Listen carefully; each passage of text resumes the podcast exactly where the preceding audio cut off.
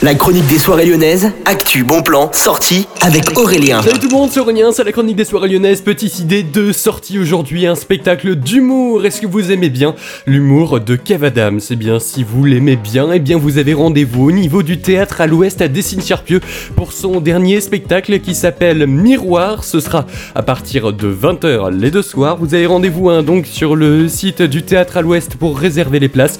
C'est un spectacle très personnel que l'humoriste a écrire et je vous conseille d'aller voir ça, ça a l'air vraiment sympa. C'est donc demain et mardi. Je vous souhaite à tous un excellent premier dimanche de l'été à l'écoute de Millennium et on se retrouve demain pour une nouvelle chronique. Salut